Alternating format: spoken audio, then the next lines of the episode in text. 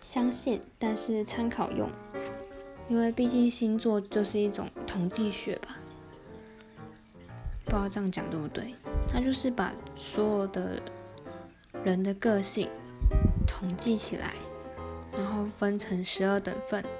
可是不可能真的就是就是这样子分成十二等份，不可能说，例如说，嗯，天蝎座人就天蝎座那种个性，也是有例外，也是有不一样的人，所以只能参考用。